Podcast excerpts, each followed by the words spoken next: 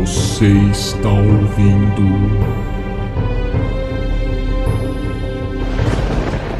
Zeus me livre.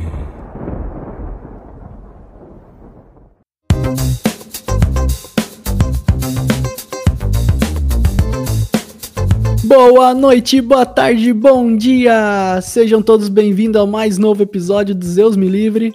Meu nome é Horaci Passos E eu sou o Lucas Parra. E hoje nós vamos falar de uma figura que tem uma importância muito relevante na construção de um lar e da família sagrada. Família tradicional brasileira. Família tradicional brasileira. Nós estamos falando do mito da puta. Tá. Ficou É, bom, cara, ficou brincadeira à parte. É, vamos ter mais um mito aí pra encerrar a nossa sequência de mitos sobre temas bem polêmicos. E tu, tu sabe que esse também foi um mito pedido por ouvintes, né? Que gostam muito da gente, só coloca tema fácil, desde Ganímedes lá até o Dionísio e agora esse mito, né? Mas Eu tô enfim. entendendo que os ouvintes querem que a gente se estrupie um pouco também, né?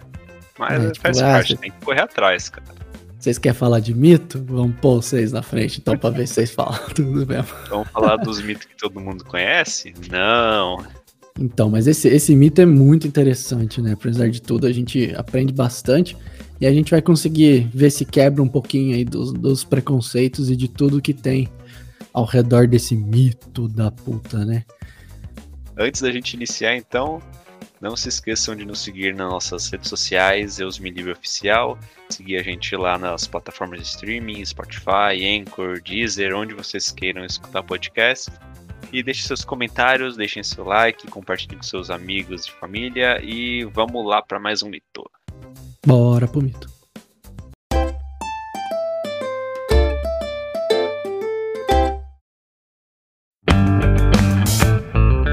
O mais legal da gente estudar sobre esse mito é exatamente essa tentativa de quebra de paradigmas, né, e de preconceitos que a gente tem.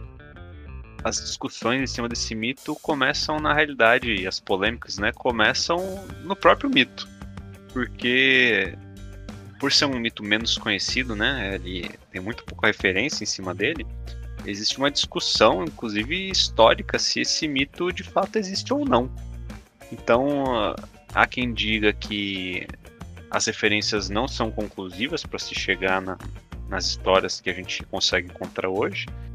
Há quem diga que é de fato isso mesmo, que existe aí até uma confusão se é um mito grego, se é um mito romano, porque apesar de dos símbolos serem os mesmos, né, mudar o nome, mas não, não tem tanta referência grega sobre esse mito, tem mais referências romanas.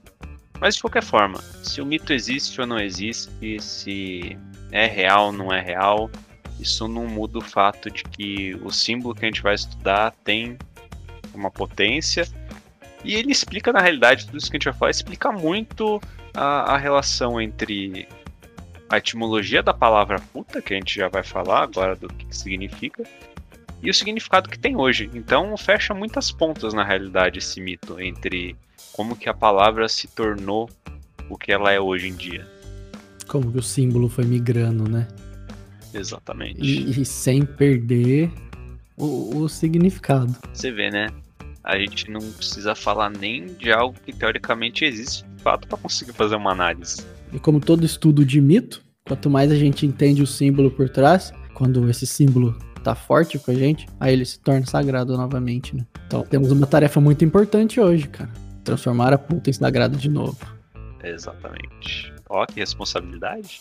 É, Então, de fato, a gente não tem um mito dessa vez pra analisar. A gente tem mais um, um símbolo, né, um arquétipo aqui para poder para poder ser discutido. Então a gente vai ter que partir para uma para uma forma de análise diferente. Eles vão ter que analisar um pouco do contexto, por- porque por exemplo, não tem um mito contado igual tem todos os outros mitos que é mais ou menos o que o, o que o Lucas já tinha falado. Então a gente vai ter que partir aí para análise da palavra é, e, e por aí vai. Então acho que é melhor a gente começar desse jeito. Então já, já foi um mito, já foi um mito diferente, já nesse sentido também, né? É, como não tem história, vamos ter que se atentar o contexto geral, né? Então o que, que a gente tem de informações? Essa deusa, a deusa Puta, né, que é a forma como ela era conhecida, ela era uma deusa da, da parte grega.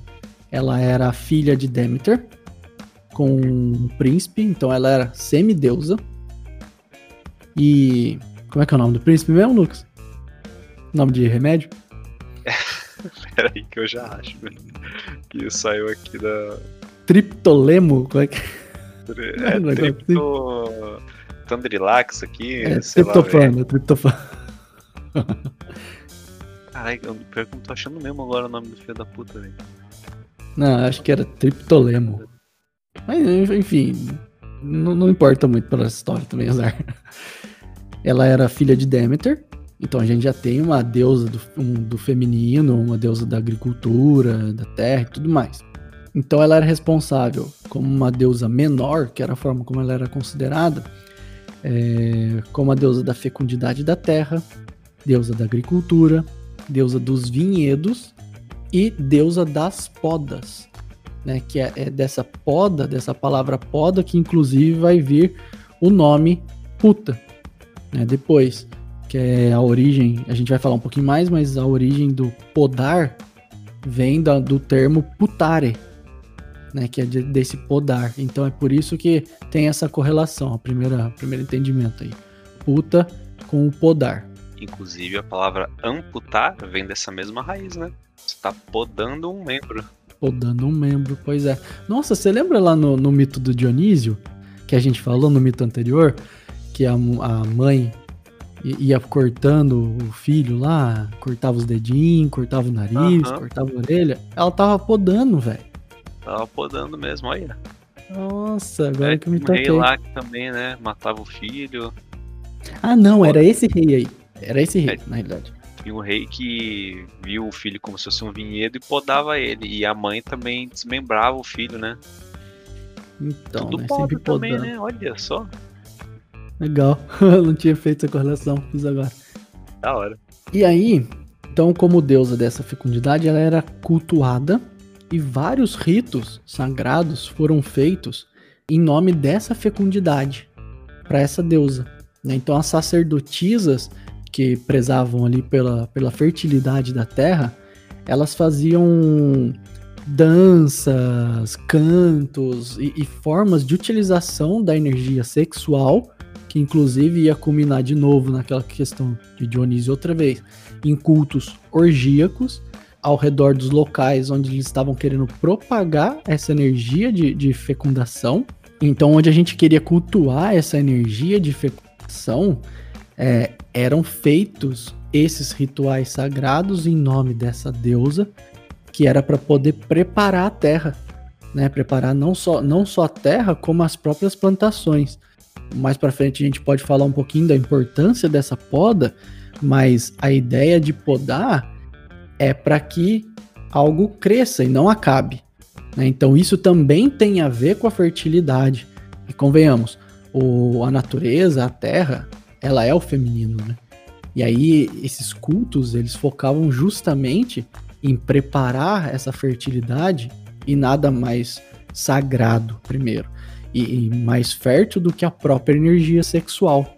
E era por isso que eles é, meio que tentavam encher de energia sexual positiva a terra e aquele, aquele local para poder desenvolver uma boa fecundidade, o feminino estar preparado para então receber né, as sementes e aí a questão masculina já. É, vamos tentar entender a importância histórica dessa da, né, da fertilidade. Por que, por que, que fertilidade era um assunto tão sério, né? Até hoje ainda é, mas eh, acho que a gente perdeu isso um pouco de vista, né, na sociedade moderna. A gente se afastou muito da terra em si, né? Na, principalmente em grandes metrópoles. Mas, cara, o- voltando bem lá atrás na história mesmo, né?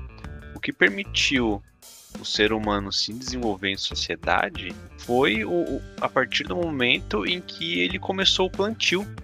E aí as, as raças humanas deixaram de ser nômades e começaram a se estabelecer em lugares. Isso só é possível com o cultivo da terra. E isso até hoje, cara. Mesmo na, na época aí da, da Grécia Antiga, alguma coisa entre 70% e 80% de todo o alimento da sociedade vinha das colheitas. Então, você garantir a fertilidade da terra era, era e ainda é um assunto seríssimo.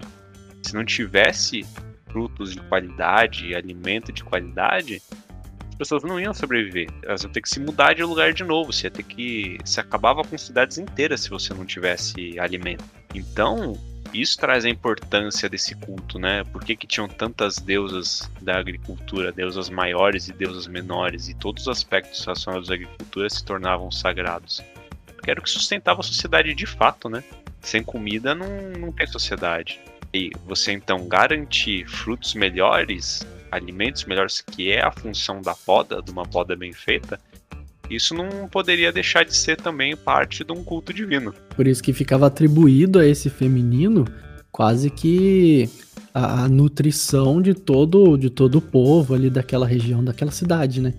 Então você viu uma importância e uma questão tão sagrada que era o alimentar-se, o nutrir-se, para depois você crescer como, como humano. Então, o feminino ele era considerado muito sagrado nesse período, justamente porque era visto como essa força feminina como a responsável pela alimentação e a nutrição de toda uma região. E aí a estrutura, estabelecimento lá e tudo que, que se desenvolvia por, pelo fato de ter comida e comida boa naquela região, né? Ah, acho que é um negócio legal também da gente comentar Agora falando especificamente da poda, né? Porque agora a gente falou muito de fertilidade. Mas a poda, ela difere um pouco do que a gente comentou aí nos mitos anteriores, que a gente falou muito de morte, né? A morte para trazer um renascimento. A poda ela também traz um renascimento, mas não é através da morte. É um renascimento em vida ainda. Você não está matando a planta para que nasça outra no lugar. Você está tirando aquilo que não te serve mais para florescer melhor. É uma renovação também. Você também está renovando a árvore, é, renovando a floresta, por exemplo.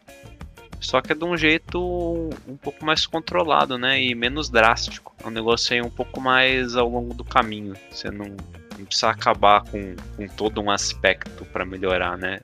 Então a, a poda nesse sentido eu acho que é um símbolo muito legal, porque ele assusta um pouco menos que a morte, né? Quando a gente fala. Você fala assim, ah, eu preciso podar algumas coisas da minha vida. Muito menos é acho que você fala assim, nossa, eu preciso matar algumas coisas na minha vida. Hum, são tipo pequenas mortes, né? É, pequenas mortezinhas. Pô, pequena morte eu consigo aguentar. O que não dá pra aguentar é a morte completa. Morte bem morrida. É, e aí eu acho que, pô, se pensar um, uma terapia, uma terapia, o terapeuta é quase um podador, cara. Na realidade, é. ele não é ele quem poda, mas ele ensina o analisado ali a se podar.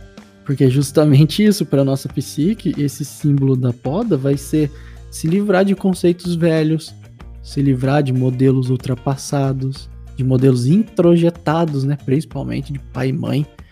E, e, e por aí vai. Então, como que eu faço para me desligar daquelas coisas que eu tô carregando comigo e que já não me deixam crescer em toda a potencialidade que eu tenho? Ou, sei lá, se a gente fizer uma correlação com com as árvores. Não, não me deixa dar os frutos no máximo da capacidade que esse fruto teria. Por quê? Porque eu tô dispersando a minha energia em mais ramos. Ou seja, eu tô dispersando a minha libido, que é a energia psíquica, que é a energia sexual de novo. É, eu tô dispersando a minha libido por, por para galhos que já não, não faz mais sentido. Então, também tem essa importância de viver pequenas mortes, né? Se podar e aprender um pouco com essa energia do luto. É, isso era muito importante nessa época. Os ciclos das coisas funcionavam muito bem. É, cara, de terapeutas a jardineiros, quem diria? Caraca, velho. Mas, cara, eu não vou saber lembrar exatamente agora qual linha de estudo fala um, pouco mais sobre isso. Eu acho que é Freud mesmo, viu? mas não tenho certeza mas que tudo que a gente, todos os nossos sentimentos, eles têm uma carga emocional, né? Eles dependem de energia. E se a gente fica guardando muita coisa, recalcando muita coisa, a gente está gastando energia para manter coisas debaixo do pano. E essa energia seria economia de é Freud mesmo. Agora que eu lembrei, economia de energia, ele fala muito isso. Você tem que ver muito, você tem que analisar muito bem como que você está cuidando das suas economias de energia. Porque, digamos assim, você tem uma certa quantidade de energia para gastar com todos os aspectos da sua vida. E é um recurso limitado, então você só consegue ter um pouco disso por vez. Se a gente gasta muita coisa se controlando, né, se recalcando, sobra muito pouco para fazer o resto que a gente precisa para viver de fato. E essa poda é exatamente isso: é tirar esses galhos que não servem mais, para a gente não gastar nossas economias de energia naquilo que não presta. Então, porra, não vou mais perder tempo querendo aparecer para os outros, para pessoas que não, não fazem sentido na minha vida, ou para agradar gente que não, não vai agregar nada para mim também, ou fazer coisas simplesmente porque meus pais falaram que eu deveria fazer, mas nunca parei para questionar. Às vezes os pais já até morreram, né? E tem gente que quer continuar se provando para os pais que nem estão mais aqui vendo. Então isso é a poda, né? É liberar essa energia que agora está sendo gasta para galhos que não são mais frutíferos, que não nos rendem mais nenhum benefício nessa vida, né? Não, não contribuem para nossa qualidade de vida. E gastar essa energia para o florescimento do que realmente importa. Pô, a gente falando desse jeito é legal, que vai trazendo de novo o símbolo, né? E aí a gente começa a ver como é importante e como é sagrado. Porque toda vez, né? A gente vai falar de ritos, é, o culto da, da deusa das podas, ele era esse que eu, tinha, que eu expliquei logo no começo, né? Esses cultos orgíacos que tinham, com festas e danças e cantos e sexo e tudo mais, é, ao redor da, da, da região ali, que queria ser cultivada, que ia ser podada, etc. E aí a gente vê por que, que essa força, então, né, bem canalizada, ele é muito importante e sagrado, de novo. Então, todo rito, acho que a gente falou isso também no episódio anterior, todo rito ou ritual, né, ele perde a sua sacralização quando a gente perde o símbolo, quando a gente perde o significado que aquilo representava. E aí ele vira só o, o rito pelo rito. Né? Qualquer coisa que seja o rito pelo rito, perde essa sacralização. Então. Vira dogma, né? Vira dogma, boa, bem lembrado. Exatamente. Vira dogma, porque você tem que fazer porque é assim. E, e não é assim. Tem um significado por trás. Só que às vezes é tão complicado de explicar, né, ou tão difícil de, de entender, ou não é uma coisa tão simples, que até sem entender você já não fez. Então hoje o que a gente tem é muita religião prezando pelos dogmas, que é para fazer o, o povo que segue essa religião começar já a fazer os movimentos que tem que ser feitos e talvez depois vocês entendam o, o significado por trás. Mas não é muito o que a gente vê acontecendo, né? Na realidade fica só no dogma mesmo. E aí eu, eu tô meio que falando disso porque porque um pouco do que aconteceu, né, com essa transformação da palavra e do símbolo, do significado da, da deusa das podas da puta, é, é justamente isso.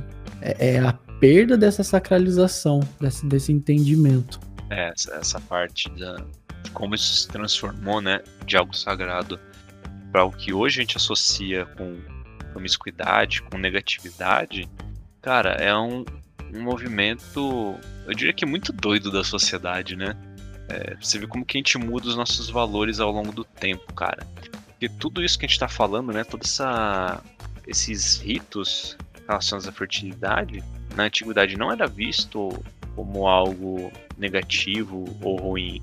Então, mesmo uma orgia que prezasse pela fertilidade da terra, que fosse um, uma adoração à fertilidade da terra, isso não era visto como algo estranho ou diferente. No meio do caminho que a gente corrompeu essa ideia. Por isso que a palavra puta passa de algo sagrado, divino, né, que representaria até uma sacerdotisa, né, então um trabalho, um sacro ofício, e transforma isso em que hoje a gente abomina, né, que a gente olha com, com olhos tão negativos e que se asseme... chegou perto, né, a gente usa praticamente, praticamente não, a gente usa como se fosse é, um sinônimo de prostituta. Se você for ver a etimologia da palavra, elas não vêm da mesma raiz, prostituta e puta. Então por que, que isso se aproximou tanto, né? Sendo que assim, a gente sabe que prostituição é um negócio que se tem registro aí desde que se tem registro da humanidade, né? Já se tem essa, esse trabalho, né? Então, em que ponto que as duas coisas chegaram uma na outra, né? Como que isso aconteceu? Como que aconteceu, era assim? Então, a gente vai explicar isso aí, cara. Dá uma segurada aí, mas é basicamente a ideia de corromper a Terra. Quando a gente passa a querer explorar a Terra para que nós, como indivíduo, é, tenhamos riqueza, aí a gente começa a ter uma inversão de valores aí. Mas an- antes, de, an- antes de falar dessas paradas, eu queria trazer um pouquinho mais a, a, a origem da palavra, porque você falou de, de puta né, e prostituta, e nas nossas pesquisas aqui a gente viu né, que puto puto ou puta, né, também em, em italiano mesmo, né, que é a forma como se referem a menino e menina. Uhum. É, puta e puto. E acho que em italiano e em português de Portugal. Normalmente se associa com, com menino, menina, jovens. É um negócio assim mais. que remete até a uma condição de ingenuidade, de pureza, né? Pois é. Eu vi um, um rapaz uma vez falando, meu putinho. Achei bonitinho. Pô, é que o que tá acontecendo aqui? Aí entendi que era, tipo, meu filho, assim, um, aquela criança, né? Muito bom isso. E aí, no, no- no- nas nossas buscas, esse significado do, do verbo lá, do putare, que significava podar, ele também significava calcular e pensar. né? Tinha, tinha esses outros significados. Tanto que acho que é desse, desse significado dessa palavra que a gente vai ter a palavra tipo computador. Depois a gente vai falar de reputação. Isso a gente vai falar aqui mesmo, bastante, porque isso é importante. E- então tem todo, todo esse significado, né? Ele não é só o podar, ele é meio que planejar, sabe? O calcular, o pensar ali é um, é uma- é um certo planejamento de tipo, eu corto agora para florescer depois. Ou eu tiro isso aqui de mim porque isso aqui já não me basta mais, né? E aí tem o, o lance da, da terapia analítica, assim, né? De aprender a pensar, que é para servir e usar o que é meu. Né? E deixar aquilo florescer de fato, colocar energia onde tem que ser colocado. Então, é, esses significados por trás, assim, é legal a gente, a gente entender também, porque não é só puta, puta, a que poda, né? É, é aquela que planeja, é aquela que, que pensa no, no futuro, que vai fazendo essa gestão de toda essa nutrição e dessa força ali da, do, do plantio e das árvores e, e tudo mais, né? Eu não sei se você já viu isso, Lucas. É, os vinhedos, que, que ela é uma da deusas do- dos vinhedos também. Os vinhedos mais jovens, eles têm o galho fininho assim, e eles dão muita, mas muita uva no começo, sabe? E assim, sai uva pra caramba, adoidado. Acho que até os primeiros 10 anos de, uma, de um pé de, de, de uva, assim, ele dá essas uvas bem mais abundantes. Então a gente tem os vinhos de mesa, que são os vinhos mais comuns, né? Que é vinho que você faz bastante mesmo numa safra. Por quê? Porque tem muita uva. Só que os nutrientes dessa, desse pé, ele é dis- dissipado ao longo de todas essas uvas. Né? Então tem bastante frutos, mas dividido. E aí com o tempo, o galho passa, você passa a fazer algumas podas bem dedicadas. Aí tem técnica para isso e cada, cada vinícola, cada bodega, ela vai desenvolvendo as suas técnicas e tal. E o galho ele vai engrossando, sabe? Tem galhos assim, tem de, de vinhedos que tem, sei lá, 60 anos, 70 anos, que ele vai virando uns galhos grossão. Né? Ele vai crescendo, vai ficando mais forte nesse sentido. E aí, dependendo da forma como eles podaram, essa árvore ela vai, ela vai dar muito pouca uva. Só que todos os nutrientes vão começar a ser concentrados naqueles cachos de uva que estão nascendo. E aí a gente tem os vinhos reserva, os vinhos de alta gama, Gran Cru e etc. Por quê? Porque aquelas uvas ali, elas têm muito mais propriedades do que aquelas uvas jovens. E aí a diferença de um vinho que é tipo a mesma uva, só que um é reserva, o outro não é. É porque ele vem de vinhedos que, que, que já foram preparados ao longo desse tempo, ou seja, planejado também, para começar a dar é, frutos mais mais nutritivos, assim. Aí o vinho fica completamente diferente, é uma experiência toda toda doida, assim. Nossa, mano, que da hora. Não conhecia nada disso que você tava falando, não, viu? Caralho. É? Nossa, Agora essa é cultura também, cara. É. Cultura mesmo. E pra você ver, cara, isso aí é bem, assim, coisas que a gente normalmente fala mesmo, né? Juventude é muito quantidade acima de qualidade, né? Você quer fazer muita coisa muito rápido, independente do que seja. Você acaba diluindo um pouco mesmo a profundidade da experiência, né? Conforme você vai ficando mais velho, pô, os vinhos aí que se for 70 anos, cara, é uma vida. E aí você começa a prezar mais pela qualidade do que pela quantidade. E, e, mais ou menos é como funciona a nossa psique, né? Na juventude a gente deveria experimentar de tudo e fazer de tudo, justamente para poder ir depois identificando e podando aquelas coisas que já não são mais nossas. Né? Tanto que dentro das estruturas da psique, a gente já falou isso no episódios lá no começo, né? que a ideia seria que na fase da adolescência a gente vivenciasse todos os valores e todos os modelos para saber o que de fato é nosso e o que foi introjetado.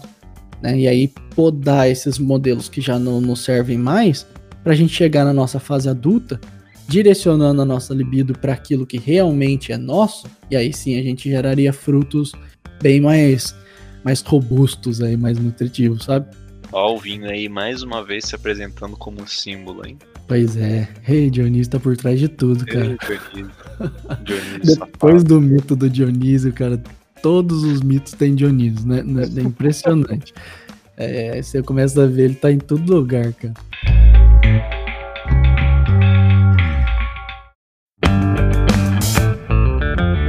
Cara, aproveitando que a gente falou de etimologia da palavra, estamos falando um monte de coisa, eu dei uma olhada aqui de onde que vem o, a palavra prostituta. E aí vem do latim prostitu, que seria colocar adiante, expor, pôr à venda, mercadejar com hum. eloquência, divulgar, e vem do, do pro, ou pro, né, que seria na frente, adiante de alguma coisa, e o estatuere, não sei direito como fala, cara, mas seria colocar, estabelecer, expor, e também vem de status, o, o pro ah, mais status. Prostitu, né? Parece um pouco. Então o título vem à frente. É. Que seria a atitude, a postura, a situação, o estado das coisas. Então a gente vê que o termo prostituta, né, juntando o, o pro com essas outras palavras que formariam, não tem muito a ver de fato com o puta, com o putari que a gente falou, né? Pois então, é. até por isso que a gente acha estranho, né? Essa, essa convergência do significado das duas coisas hoje. E por que que ter um mito que explica um pouco essa distinção, como que a gente chegou nisso, é interessante. Independente do, do lastro histórico ou não que isso tenha. Mas é, é de se imaginar também por quê, né? Porque assim, estamos falando de orgia, estamos falando de cultos ali tal. Energia sexual até hoje, obviamente, não é de uma, não é tratada de uma maneira muito boa pela sociedade, né? Inclusive é visto, principalmente por religião, como uma coisa suja, uma coisa que tem que ser negada, uma coisa que tem que ser é, assim, sempre jogada pro, pro inconsciente ou não veja isso, não lide com isso, não toque nisso, não fale, não mexa, não, né? É assim que nossa sociedade age hoje ainda, apesar de ter toda uma discussão de que agora estamos mais livres e tudo mais, tal. Balela.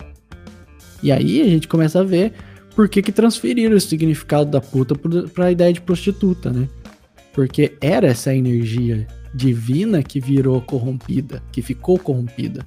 E aí a gente não lida bem com esse negócio e quer destruir, quer, quer jogar isso aí para sombras do mesmo jeito como a gente trata o trabalho das prostitutas hoje na sociedade, né? N não só hoje, como desde o passado. Então aí talvez por essa associação que a gente tem da energia, porque a prostituta vende o quê?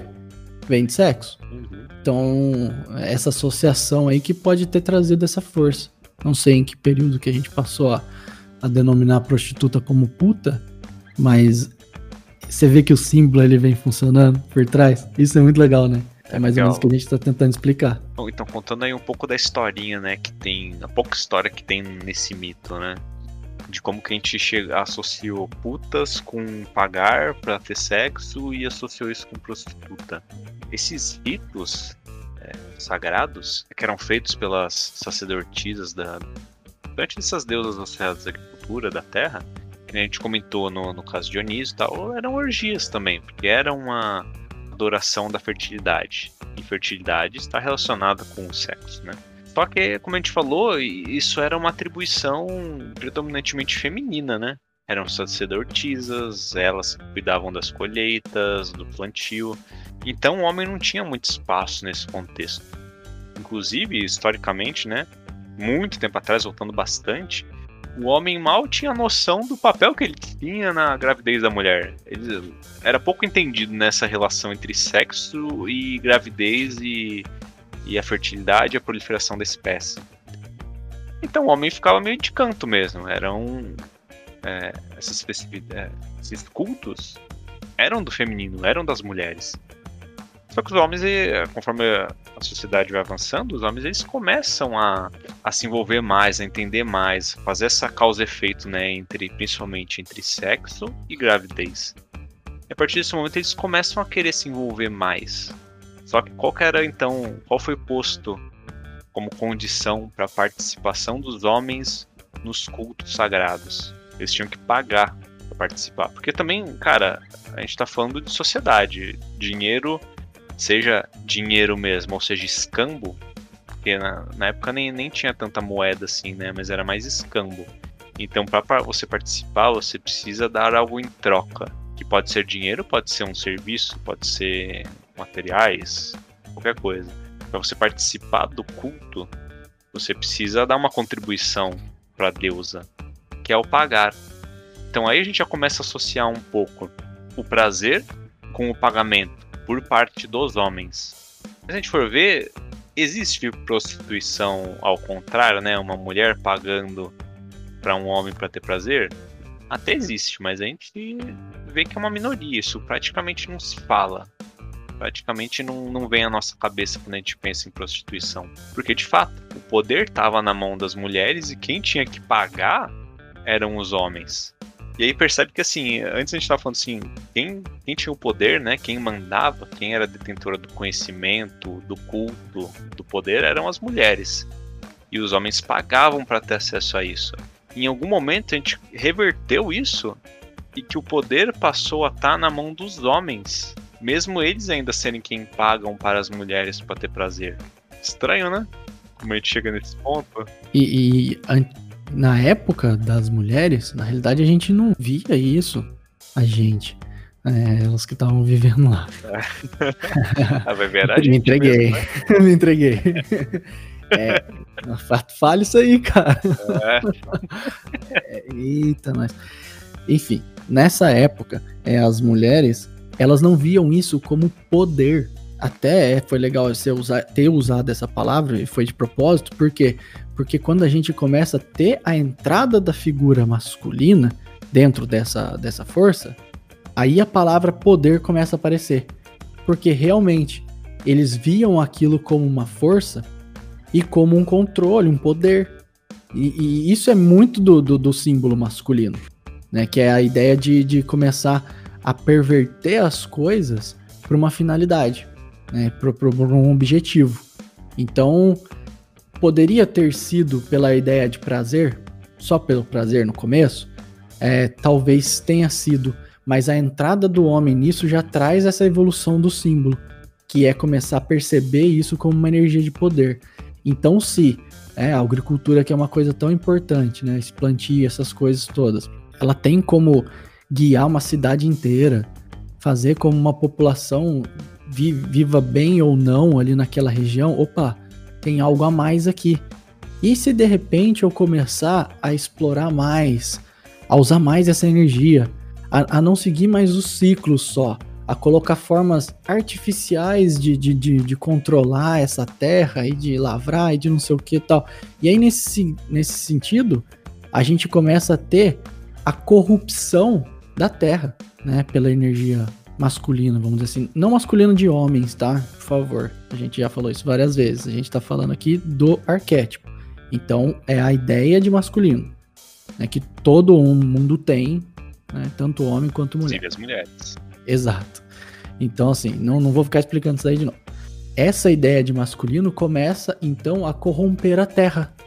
Né? A mãe terra ali, aquela que, que, que dá o alimento para nós, quase que de bom grado, é lógico que a gente precisa ter o nosso sacrifício de trocar com ela, ela começa a ser cada vez mais explorada, cada vez mais é, procurada para desenvolver poder, para desenvolver bem, riqueza, terra, propriedade e, e por aí vai.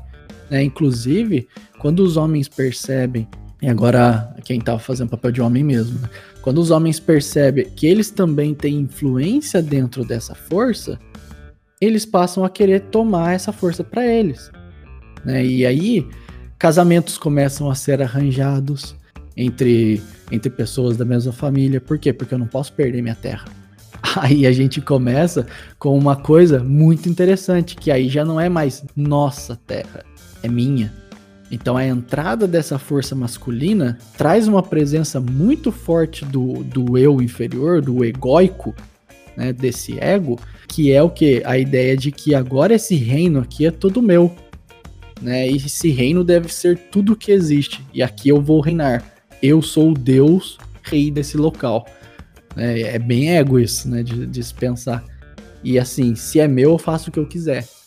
E a partir da hora que a gente tem essa inversão nessa força, a gente tem a corrupção da terra, a gente começa a perder aquele significado sagrado que tinha para virar uma ideia de poder e, e, aí começar a fazer uso disso da maneira como é até hoje. Né? É, cara, essa questão que você colocou aí do controle e do ego, né? O ego sendo que a gente fala que é, é meu. Acho que esse é o ponto central da virada, né? Porque eu desde sempre eu acho que o ser humano tem uma necessidade de controle, né? A gente como, como pessoa mesmo, né? A gente precisa ter controle sobre o que está à nossa volta. Porque o, o caos, né? O descontrole, ele é muito incômodo. A incerteza, né? E quando o, o homem em si, né? A força masculina começa a querer a ter controle sobre tudo, isso passa inclusive sobre os próprios filhos, sobre a terra, né? Porra, se eu vou. Se estão nascendo filhos e eu sei que esse filho tem relação com algo que eu fiz, e depois ele vai usufruir do que eu possuo, do que eu caço, do que a gente conquista, esse filho tem que ser meu. É o controle, né, sobre aquilo que está nascendo. É, é minha terra, é o meu filho. Até por isso que depois acho que surge aí a expressão filho da puta, né?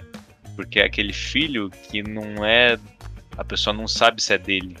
Então ele, como tem essa necessidade de controle, isso não é mais bem visto. Para de ser algo natural, né? Porque tem que ser tudo dele. E o masculino começa a usar todas as formas possíveis para controlar o feminino nesse sentido, né? Porque, porra, se eu tô falando que eu quero ter controle, inclusive, de quem é o filho, como que eu vou fazer isso se a pessoa tem participa de orgias e tem relações sexuais frequentes com outras pessoas? Eu vou começar a atacar a reputação, ó, já entrei a palavra puta de novo, né? vou atacar a reputação dessas pessoas. Porque reputação é uma forma de controle, né? A gente tá colocando aqui, pô, por alguma coisa que você fez, você é bem visto ou não na sociedade. Então começa a estigmatizar essa função do sagrado, né? Do culto sagrado à fertilidade. Isso a gente perdura até hoje, né? Se uma pessoa tem qualquer assim relação um pouco mais íntima com o próprio prazer dela, a gente repudia. Isso nada mais é do que controle, né? Controle da sociedade. Até porque quem é dono do seu prazer, né, sabe sabe se posicionar, se respeita, sabe dizer não, sabe falar sim, sabe buscar o que quer, né? Essa pessoa não é boa para nós em sociedade. Uma sociedade controlada, inclusive como a nossa. Por quê? Porque vai que faz o que quer, não, a gente precisa de mais dinheiro agora. Né? Sabe, tipo um negócio assim, não, precisamos de mais médicos.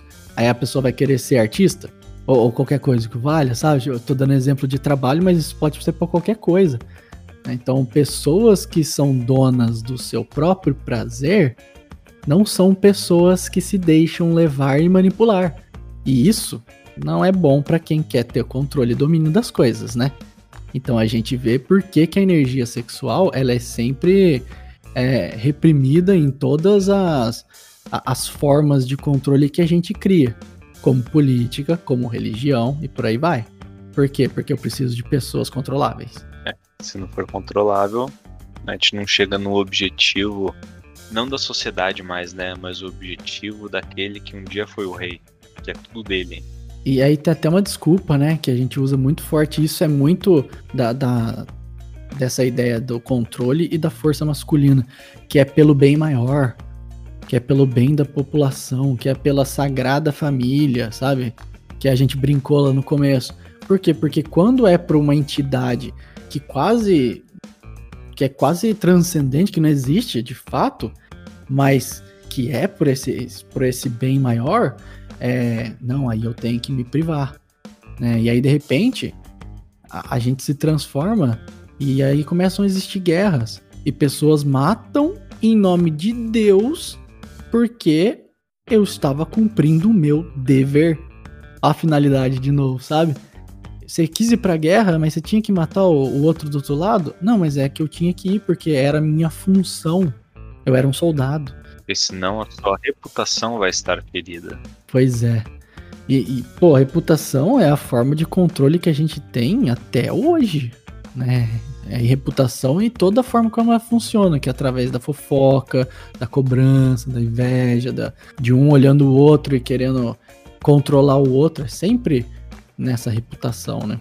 É, e cara, é, o que eu acho muito engraçado é que a gente vê que assim, o, hoje a gente vive uma sociedade patriarcal, né? E só que os símbolos masculinos, acho que o principal deles, né? Que é o falo, ele nunca foi um símbolo de prazer, né? De êxtase. É um símbolo de exatamente de poder, de controle, de potência, de criação. E essa parte de prazer, de êxtase, esse religamento com o que é mais divino, que é mais sutil, sempre foi feminino. E talvez por isso que hoje, numa sociedade patriarcal, isso é tão reprimido. Porque nunca fez parte do símbolo masculino de fato. É, e uma coisa que tá sempre negada, tá sempre jogada para sombras, né? ele sai em forma de tragédia. A gente já falou isso em, em vários episódios. E é por isso que a gente tem tanta guerra, tanta discussão, tanto problema, tanta violência no mundo. É porque as pessoas têm que reprimir ao máximo aquela força. A gente sabe que libido reprimida se transforma em agressividade. Vai, vai, vai perdurar por toda a nossa sociedade. Assim, a gente tem guerras e mais guerras. A gente tem. Acho que a gente falou também. Como é que se fala a palavra? Fervoroso não. Como é que é quando a pessoa fica. pra lembrar a palavra agora. Então, eu esqueci, mas é, quando a gente fica, tipo, fervoroso na parte religiosa, por exemplo. É, ou. Fanático. Fanático, boa. Então, fanático religioso ou fanático político e tudo mais são perversões dessa energia.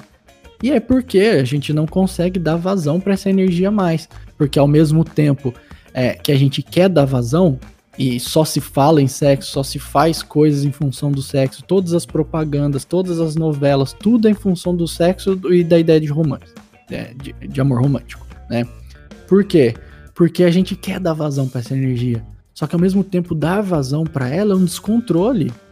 É perder todos o status quo que está estabelecido, todas as formas que a gente construiu. É talvez, né, de alguma ideia, de alguma forma meio maluca, perder todo o poder que eu tenho na realidade, para descobrir um poder muito maior e transcendente. Mas vai que não. Esse é um poder que eu não vejo, esse poder do transcendente.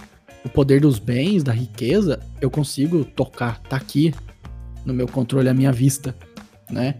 Então é muito difícil a gente fazer esse movimento ao contrário de novo, né? É, a gente vê várias terapias, várias coisas sendo desenvolvidas para começar a fazer, ajudar a gente a, a fazer esse movimento. Mas perder esse controle, ah, é muito difícil, cara. Cara, tanto que a gente vê, entende o porquê que tem tanto esses casos, né? Essa, essa imagem de que existe a mulher que é do lar, que é a esposa, que as pessoas querem que sejam pura, que seja casta praticamente, né?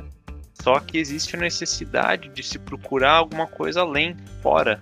E por isso que no final das contas ainda existe prostituição. Porque se estivéssemos felizes com o que nós temos, digamos assim, dentro de casa, por que, que você precisaria procurar uma prostituta? Porque quando você aplica esse controle em cima do que está dentro do celular, né, do que o masculino ditaria que é seu, dele no caso, né? Aquilo que é meu, ele tem controle. E para ele ter controle, ele precisa reprimir o que é feminino. Só que se ele reprime o que é feminino, ele também não encontra o êxtase, ele também não encontra o divino e o sutil. Então ele precisa procurar fora. E por isso que então a gente tem essa distinção, essa polaridade estranha que se criou, né? Que você tem a mulher que é de casa e a mulher que é puta. Só que de alguma forma as pessoas precisam das duas. E por que, que então não pode ser uma pessoa só? Se você precisa dos dois? Se não precisasse, não existiria. E a ideia de procurar fora do que está estabelecido ali, do que é modelo, né, que é com a sua esposa, da sua família, aquela coisa toda, do seu casamento, no fundo, no fundo é um símbolo da busca do transcendente, né? Você está procurando essa força fora em algum lugar que não está ali no estabelecido. Por quê? Porque essa força não está na forma, né? Ela tem que transcender a forma. Então, é, é ao mesmo tempo que se procura sexo fora do, dos relacionamentos estabelecidos, é mais ou menos como se a gente estivesse procurando algo que a gente não encontrou dentro de nós ainda que é, é, que é esse êxtase dessa força sexual transcendente. Né? E aí, como a gente faz tudo olhando para fora, a gente vai buscar fora também achando que é uma puta que vai te dar o que você precisa. É por isso que a gente brincou lá no começo, lá, que é o, o que mantém a grande maioria das famílias brasileiras, né? Porque senão as coisas acabavam. E, e é engraçado que o, é, a evolução disso lá durante o próprio período da Grécia foi, foi de perder a força do matriarcado pro patriarcado? E aí esse patriarcado começar a estabelecer leis, normas, ética, política e tudo mais, né, da forma como a gente tem hoje, as mulheres que eram as esposas de fato, elas eram tratadas como assim, uma pessoa só para procriação mesmo e para cuidar da casa. Só que um dos significados da palavra lá do putare é aquele o pensar, o calcular que a gente falou. E aí, durante o período da Grécia lá, existiam umas mulheres que se chamavam etairas, que elas eram as putas da época, né, ou as prostitutas da época, e agora não sei que termo usar. Confundi um pouco, né? É, então. Mas elas eram as putas da época, só que elas eram muito inteligentes e versadas em filosofia, cultura, artes e todo tipo de coisa. Então os homens saíam de casa e iam para esses locais onde tinham as etairas para poder discutir com elas é, e ficar lá não só tendo sexo, mas tendo discussões filosóficas e tudo mais, que é o que eles não podiam fazer em casa, porque aquela mulher era única exclusivamente para dar filhos para ele. Né? E ele precisava ter esse controle todo que o Lucas falou. Mas aí você vê que, que foi migrando de um ser sagrado, as putas, para depois é, prostitutas mais inteligentes ainda, porque elas ainda têm um quê de sagrado, para depois chegar num ponto da sociedade, tá? Do ponto de vista da sociedade, que ela é só um ser que não tem nada, só serve para me, me, me dar o prazer que eu quero e pronto, acabou. E aí a gente vai tratar essas prostitutas como se elas não tivessem nem é, intelecto. Né? Elas só servem para o sexo mesmo. Eu não quero saber de você, eu não quero saber se nem ser é inteligente. E tem muitas e muitas prostitutas que são inteligentíssimas, com três, quatro idiomas, formado com PhD e não sei o que tal. Não, isso não serve para a sociedade do jeito que a gente está formando. Então teve uma evolução do símbolo nesse sentido também. É, cara, e, e engraçado ainda que, mesmo hoje, tem alguns lugares em que isso é visto de outra forma, né? Tem lugares em que a prostituição é legalizada e é visto como algo normal. Então sobraram resquícios aí em que esse papel de prostituta não é relegado ao que se considera aí ao marginal da sociedade, né? Não é uma profissão marginalizada e que dá um pouco mais de liberdade para a pessoa ter essa reputação, né, de ser uma pessoa que vende o prazer, vende o sexo, mas que tem outras atribuições que elevam ela, né? Que então pode ter é, estudo, pode ter intelecto, pode ser bem sucedida. Então, assim, até que traz um conforto pra gente que não, não é em todo lugar que isso tá nessa condição ainda, né? Todo símbolo não foi perdido por completo ainda, né? A, a esperança. Não, a esperança não, porque eu não gosto de esperança. Pode parar. A futuro. A gente viu no mito da Pandora, né? É. A futuro. E cara, aí pra colocar aí, fazer uma distinção entre, depois de tudo isso que a gente falou, né? O que seria uma prostituta e o que seria uma puta, então. Eu diria que prostituta ou prostituto é simplesmente aquela pessoa que vende o sexo, né? Então seria quase que uma profissão. E a puta ou puto seria uma pessoa que busca o próprio prazer, né? Que faz essa poda de si mesmo que muitas vezes está relacionado com prostituta por se relacionar com muitas pessoas, mas que não necessariamente está associado com pagamento. Normalmente, quando a gente chama uma pessoa de puta, é porque ah, porque sai com um monte de gente, porque tá toda hora com alguém diferente, pega um, depois pega outro. Você não chama a pessoa de prostituta, você chama de puta. Por Hum, quê? Simplesmente porque a pessoa tá buscando o próprio prazer. Que é dono do prazer dela, né? É, Muito é bom. dono do próprio prazer. E com isso também dono da própria vida. Porque tem o controle sobre a própria vida, né? Não deixou a, sociedade controlar ela. E por isso que incomoda, né? Ou o descontrole da própria vida. Às vezes. Que também, controlado a gente já tá é. muito já. Cara, não vamos generalizar também, às vezes é descontrole também. Mais importante ainda, porque que a partir de agora a gente vai começar a falar assim, e aí, seus putos? porque tudo seria assim, né? Todas as pessoas que estão em busca desse seu desse seu podar, dessa sua transcendência, desse con- controle não, né? Eu não tô gostando dessa palavra controle. Mas assim, de um- uma forma melhor. Como é que é? Autonomia. Autonomia, acho que é excelente. Uma forma mais autônoma de lidar com seu próprio prazer, né? E sua própria vida. Pô, somos todos putos. Ou putas. Cara, espero que sejamos todos então grandes filhos da puta. Ah, eu acho que com isso a gente faz muito bem nosso papel e jus aqui nesse episódio. E acho que dá até pra gente finalizar, cara. É, depois com esse fechamento. É isso aí, seus putões. Cê- o, o xingamento vai mudar. Lucas, seu filho da puta, encerra pra nós, cara. É isso, pessoal. Espero que vocês tenham gostado. Não levem a mal os xingamentos desse episódio, porque a malícia tá nos ouvidos de quem escuta. Isso, joga pra ele. Não se esqueçam de nos seguir nas nossas redes sociais, compartilhem. Se tem alguém que vocês querem chamar de puto, manda esse episódio pra eles, pra eles escutarem e não se ofenderem quando você xingar. E comentem, deixem seus comentários, façam os pedidos, mesmo que sejam pedidos difíceis e complicados, de mitos que a gente nem sabe se existe ou não. Mas a gente gosta muito de estudar todas essa, essas questões mais diferentes, que a gente realmente precisa ir a fundo para entender do que a gente está falando. E espero que tenham gostado. Então a gente se vê na próxima e tchau!